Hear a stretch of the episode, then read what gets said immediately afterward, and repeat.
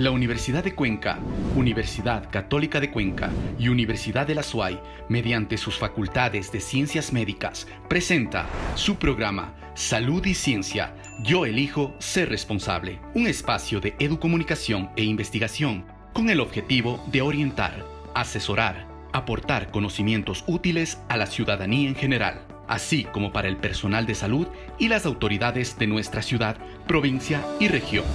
Empezamos. La salud mental es tanto o más importante que la salud física, por lo que debemos darle la atención que se merece.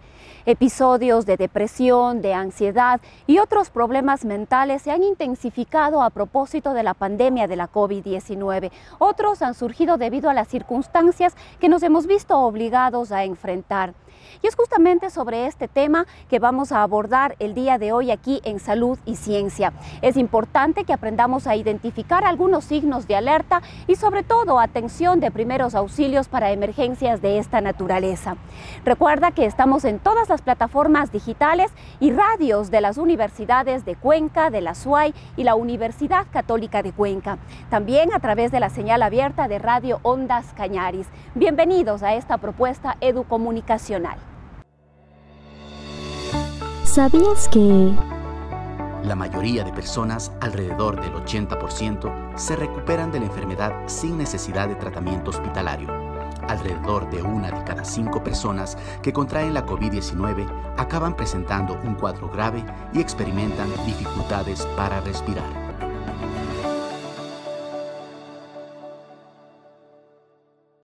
Y para profundizar más sobre este tema, nos vamos enseguida con Jessica Buccelli. Ella está ya con el doctor Juan Aguilera. Él es médico psiquiatra, también psicoterapeuta, catedrático de la Universidad de la SUAY. Muchas gracias, Rosana. Así es, muy buenos días, amigos televidentes y radioescuchas. Esta mañana nos encontramos con el doctor Juan Aguilera, médico psiquiatra, psicoterapeuta, graduado en la Universidad de Cuenca con un posgrado de psiquiatría en la UNAM, profesor de la Facultad de Medicina y Psicología de la Universidad de la SUAY, médico psiquiatra del Hospital del Río y del Hospital Santa Inés. Cuenta también con varias publicaciones sobre salud mental. Doctor Aguilera, bienvenido a Salud y Ciencia. Muchas gracias a todos los radiovidentes por invitarnos a compartir este programa de mucha importancia. Así es, doctor. Esta mañana queremos hablar un tema muy importante en esta época de pandemia que actualmente estamos viviendo. Una dimensión que se ha visto muy afectada es la salud mental. Las personas pueden presentar trastornos y por otra parte los trastornos pueden agravarse en quienes ya los venían teniendo, ¿no? De acuerdo a esto, ¿cómo se puede identificar cuando una persona está siendo afectada en su salud mental? ¿Existe algún signo de alarma que nos ponga en alerta? Bueno, es importante entender que la salud mental es un completo bienestar del individuo, se siente bien con consigo mismo, puede afrontar las presiones de la vida, puede trabajar fructíferamente y hacer una contribución a la sociedad, ¿no? Eh, sin embargo, esta pandemia no solo ha sido de tipo infeccioso, sino ha sido también emocional. Algunos hablan como una sindemia, es decir, la coexistencia de dos pandemias.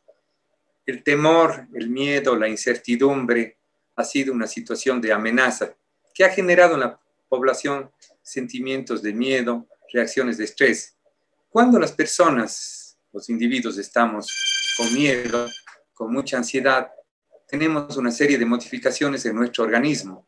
Comenzamos a sentir eh, activación de nuestro sistema simpático, taquicardia, sudor, opresión, cambios a nivel de nuestros hábitos de sueño, del apetito, molestias difusas. Estas situaciones han llegado a, exacerbar muchas patologías previas de la población o también a presentar nuevos casos como son la depresión, la ansiedad, el trastorno obsesivo compulsivo. Existen trastornos de sueño muy frecuentes en la población durante esta época. Eh, reacciones de duelo no resueltas. Eh, muchas personas relacionadas con el distanciamiento, la incapacidad de interactuar, sobre todo las personas mayores o viejitos, se les ha aislado. Y, muchas veces también este aislamiento ha llevado a que tengan poca actividad física y que tengan un deterioro a nivel de su memoria, no reciben sol, no ha habido actividad, y esto ha generado también cuadros de depresión. En otras palabras, eh, ha habido un incremento significativo de los trastornos emocionales, cifras que han reflejado también por un incremento en la venta de psicofármacos y también de consultas a nivel psicológico y psiquiátrico.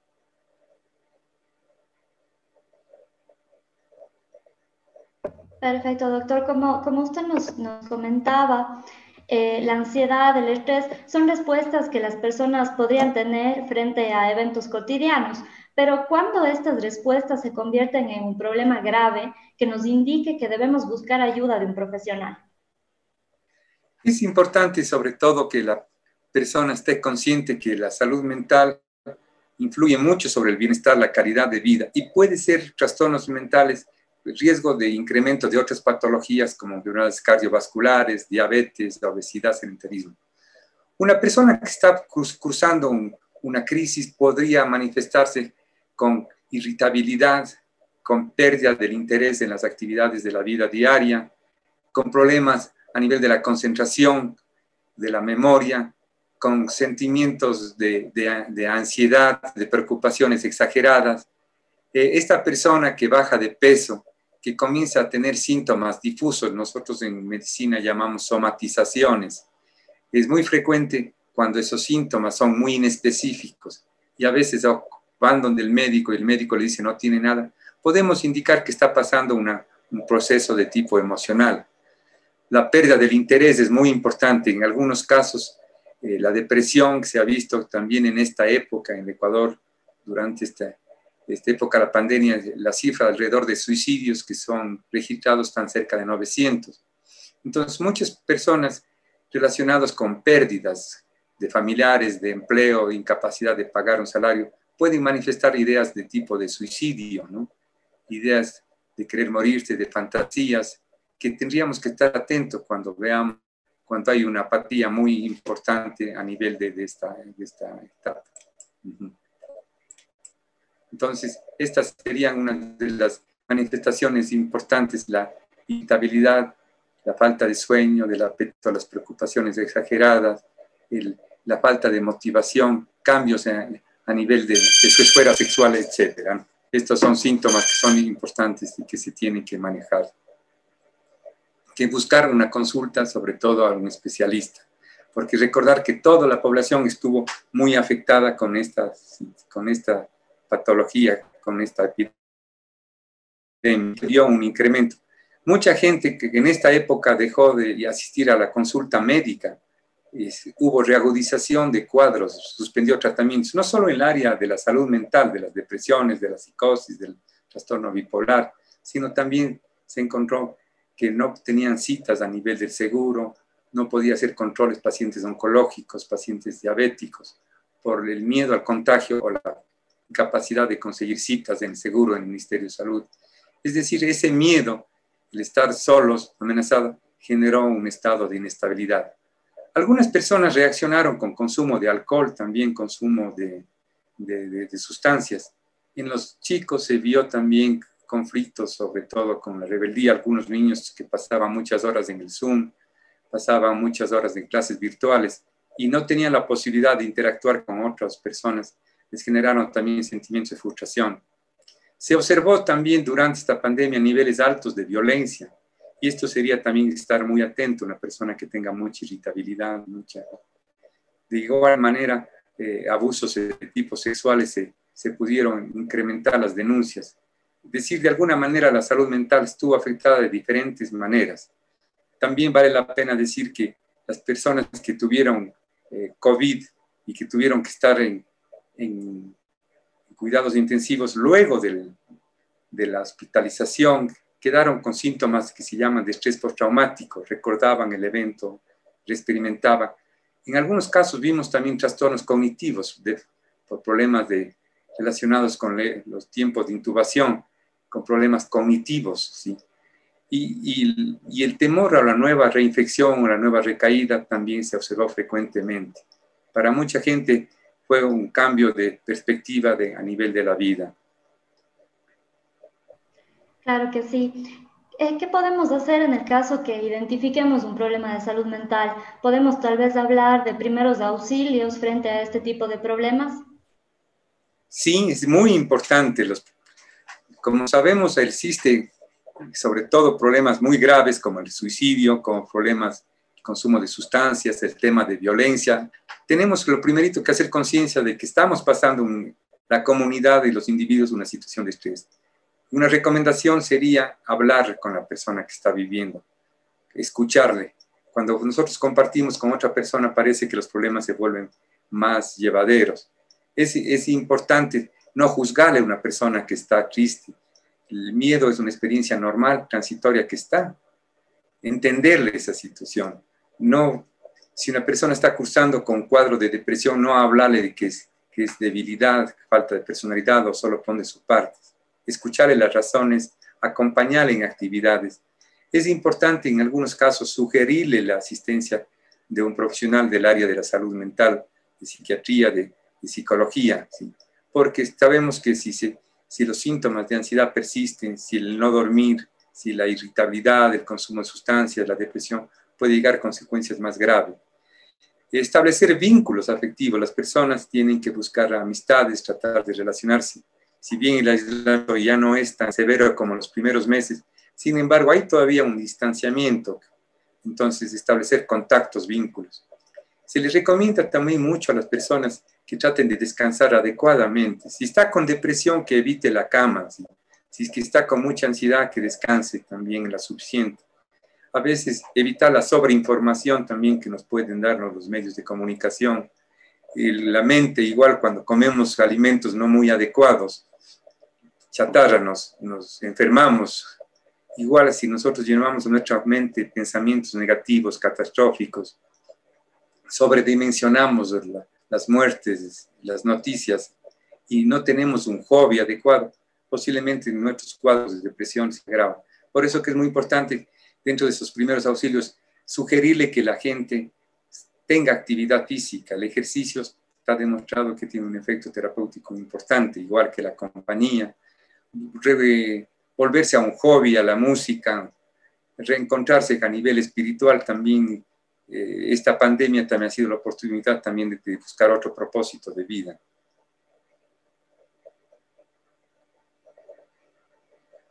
Perfecto, doctor. Eh, para culminar, quisiéramos que nos dé algunas recomendaciones para evitar la aparición de problemas eh, de salud mental, más o menos para recrear un poco la mente. Bueno, le hemos dicho, se han, se han incrementado, sobre todo la depresión, que es más allá que la tristeza, es un estado de ánimo profundo y pérdida de energía con cambios en el apetito. La ansiedad son esas sensaciones de subjetivas de miedo, de un estado de hiperalerta, sudoración, temblores. Las obsesiones son temores y pensamientos repetitivos. Lo importante sería saber que es algo transitorio, todos estos síntomas, todas estas, estas reacciones son algo que van a pasar que en la medida que nosotros tengamos una actitud positiva, una actitud de resiliencia, el, dolor, el sufrimiento puede transformarse en una posibilidad de desarrollo personal. Entonces, establecer vínculos, comenzar a ser empáticos, creo que es muy importante. Y que la gente eh, no subestime la enfermedad mental, no subestime estos síntomas. Palabras como no tienes nada, te va a pasar, eso no, muchas veces no ayuda, sino necesitamos una, una escucha empática, el acompañamiento, estar presente.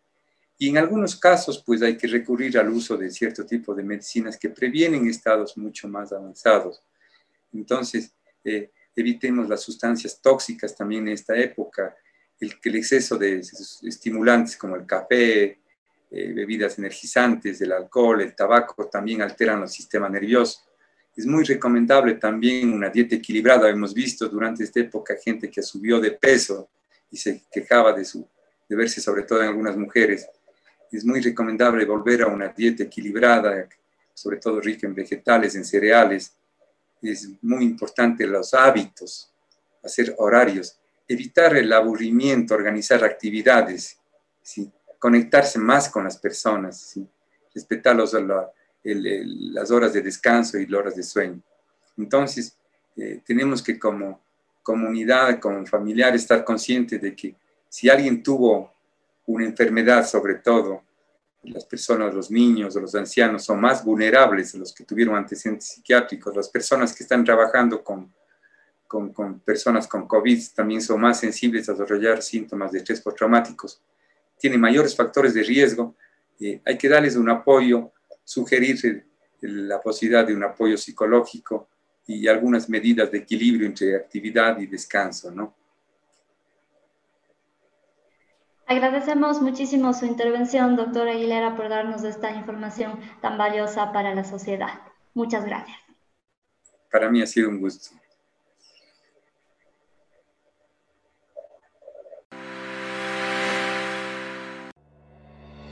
Tips y consejos. Los síntomas más habituales de la COVID-19 son la fiebre, la tos seca y el cansancio. Si los tiene, protéjase Tome distanciamiento y comuníquese con su médico para saber cómo proceder.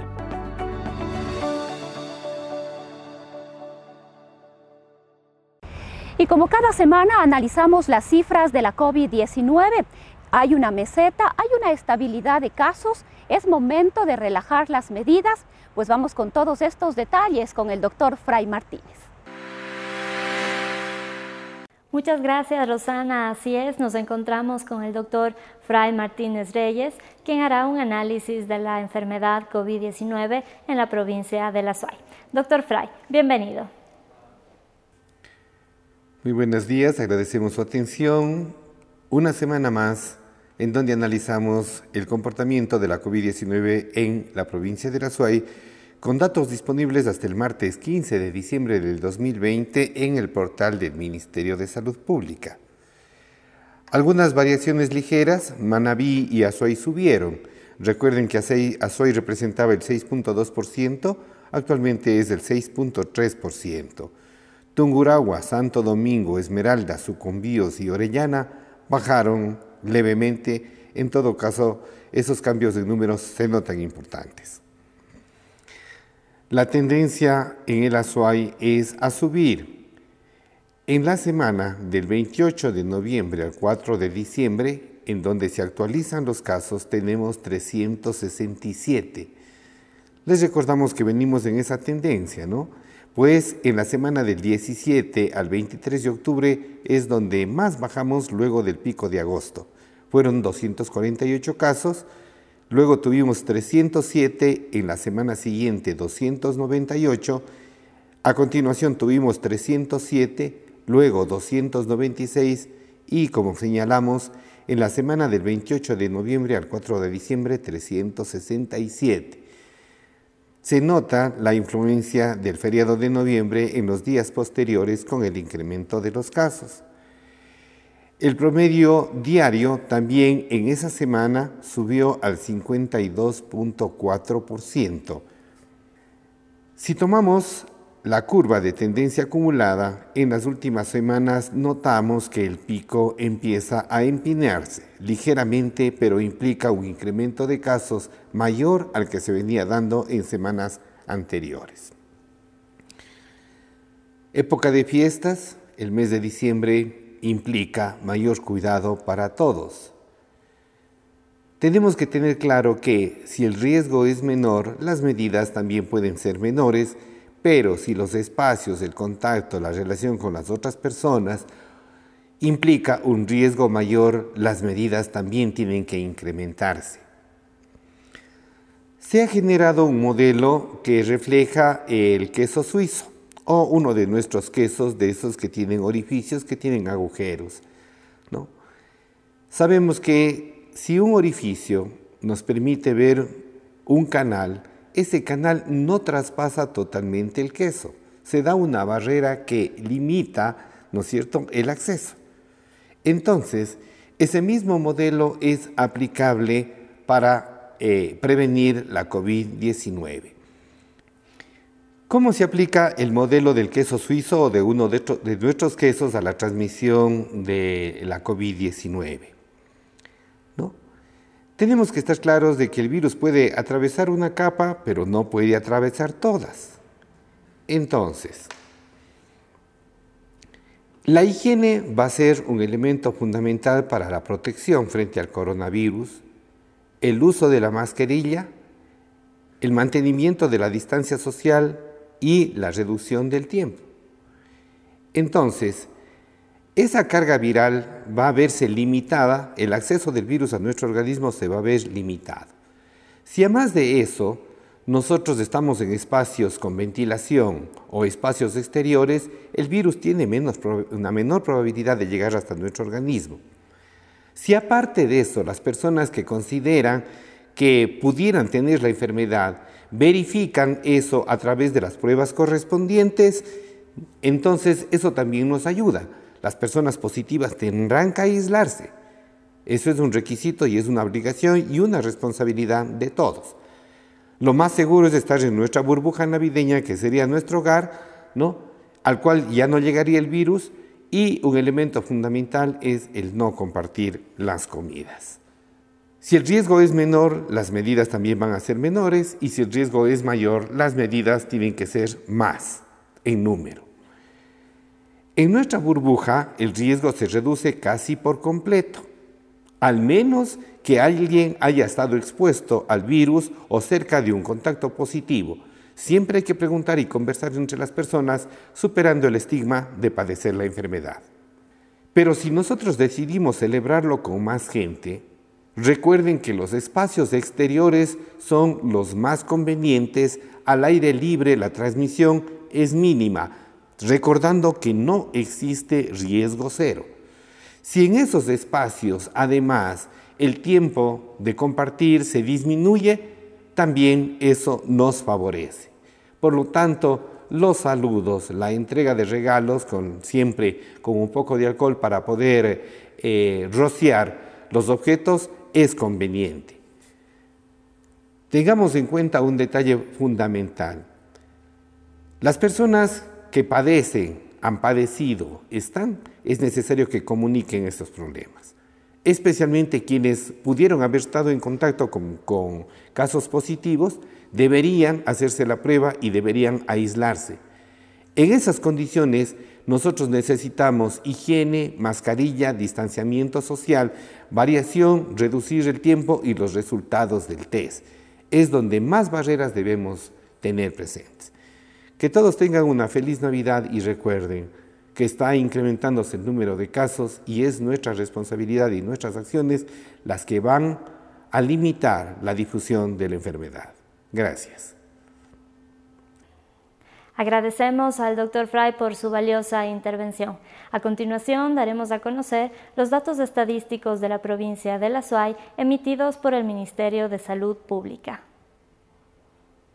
En la provincia de La Suay, 12.835 casos confirmados, 219 fallecidos. A nivel nacional, 203.461 casos confirmados, 177.951 casos recuperados. De esta manera damos por finalizado nuestro segmento. Les recordamos que si bien estas fiestas son para reunirnos y compartir, tratemos de evitarlo. Y si lo hacemos, sigamos todas las medidas de bioseguridad sugeridas. Muchas gracias. Que tengan una feliz Navidad. Y con este análisis vamos cerrando la edición del día de hoy de Salud y Ciencia. Recuerda que este es un esfuerzo conjunto de las universidades de la SUAY, de Cuenca y la Católica de Cuenca para que tú y yo decidamos ser responsables. La Universidad de Cuenca, Universidad Católica de Cuenca y Universidad de la SUAY, mediante sus facultades de ciencias médicas, presentó su programa Salud y Ciencia. Yo elijo ser responsable. Un espacio de educomunicación e investigación con el objetivo de orientar, asesorar, aportar conocimientos útiles a la ciudadanía en general, así como para el personal de salud y las autoridades de nuestra ciudad provincia y región. Hasta una próxima oportunidad.